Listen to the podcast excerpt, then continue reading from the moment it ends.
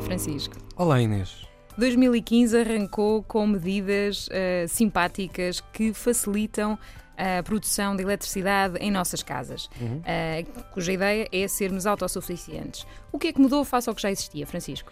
Ora bem, a ideia, acima de tudo, não é agora nós produzirmos eletricidade para vendermos à rede, eh, em que nos eh, pagavam uma determinada tarifa, mas, acima de tudo, nós evitarmos consumir energia da rede.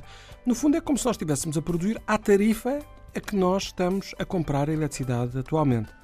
Eh, o que há de novo é que podemos, portanto, utilizar toda essa energia produzida para o nosso consumo, não é obrigatória à venda eh, e até podemos ter aqui um mix de fontes de energia renováveis e não renováveis, mas obviamente nós queremos é apostar acima de tudo nas renováveis. E o processo é simples. Nem mais. Eh, a partir de agora, potências instaladas até 200 watts, não é necessário qualquer registro, participação, autorização ou controle prévio, que antes uhum. era necessário.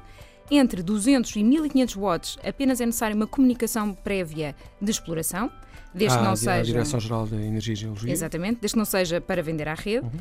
Até 1500 watts, com venda de, do excedente à rede, já é necessário registro e licença. Uhum. Há aqui uma coisa importante: é que um painel standard, digamos assim, eh, uhum. ronda habitualmente os 240, 250 watts. Portanto, a maior parte das pessoas que queiram instalar este sistema não precisa realmente da, da, um, de uma licença, mas precisa de fazer a tal comunicação. E por falar nisso, importa referir quanto custa instalar um painel fotovoltaico em nossas casas. Uhum. É menos de 500 euros e é, portanto, um investimento recuperável em 6 ou 8 anos. Antes de tomarmos qualquer decisão, é, é, fundamental nós sabermos se temos ou não consumos em nossas casas durante o dia.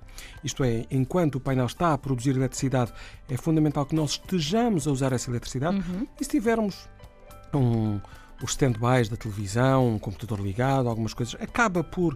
Uh, esse consumo estar assegurado. E, e, depois, antes de tomar qualquer decisão, é fundamental fazer uma pequena avaliação. Exatamente, avaliar a localização do painel, se é na fachada, varanda, telhado, que tem uma boa exposição solar, orientação a sul, obviamente. Porque se for numa casa ou prédio virado a norte, não vale a pena, não vai, não vai tirar maior rendimento hum. por isso. E se a casa for eh, arrendada?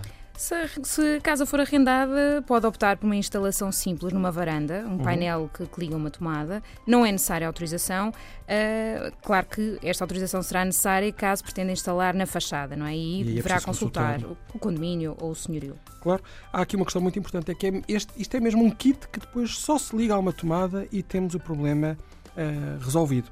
Portanto, pense bem neste investimento, uh, ajudando Portugal a ter ainda mais energia, neste caso eletricidade, a partir de fontes renováveis que o ambiente agradece.